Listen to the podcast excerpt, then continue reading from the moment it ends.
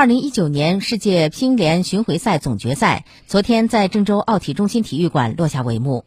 中国男双组合许昕、樊振东以总分三比一战胜了中国台北组合，夺得男双冠军。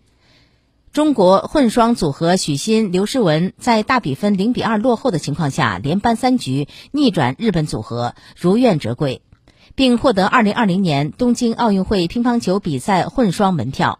女双冠军由日本组合长崎美柚、木原美柚获得。本届世界乒联巡回赛总决赛最后一场决赛男单决赛在马龙和樊振东之间进行，最终樊振东以四比一的总比分获得总决赛男单冠军。女单方面，中国选手现世界排名第一的陈梦以四比一的总比分战胜队友王曼玉，成功卫冕世界乒联巡回赛总决赛女单冠军。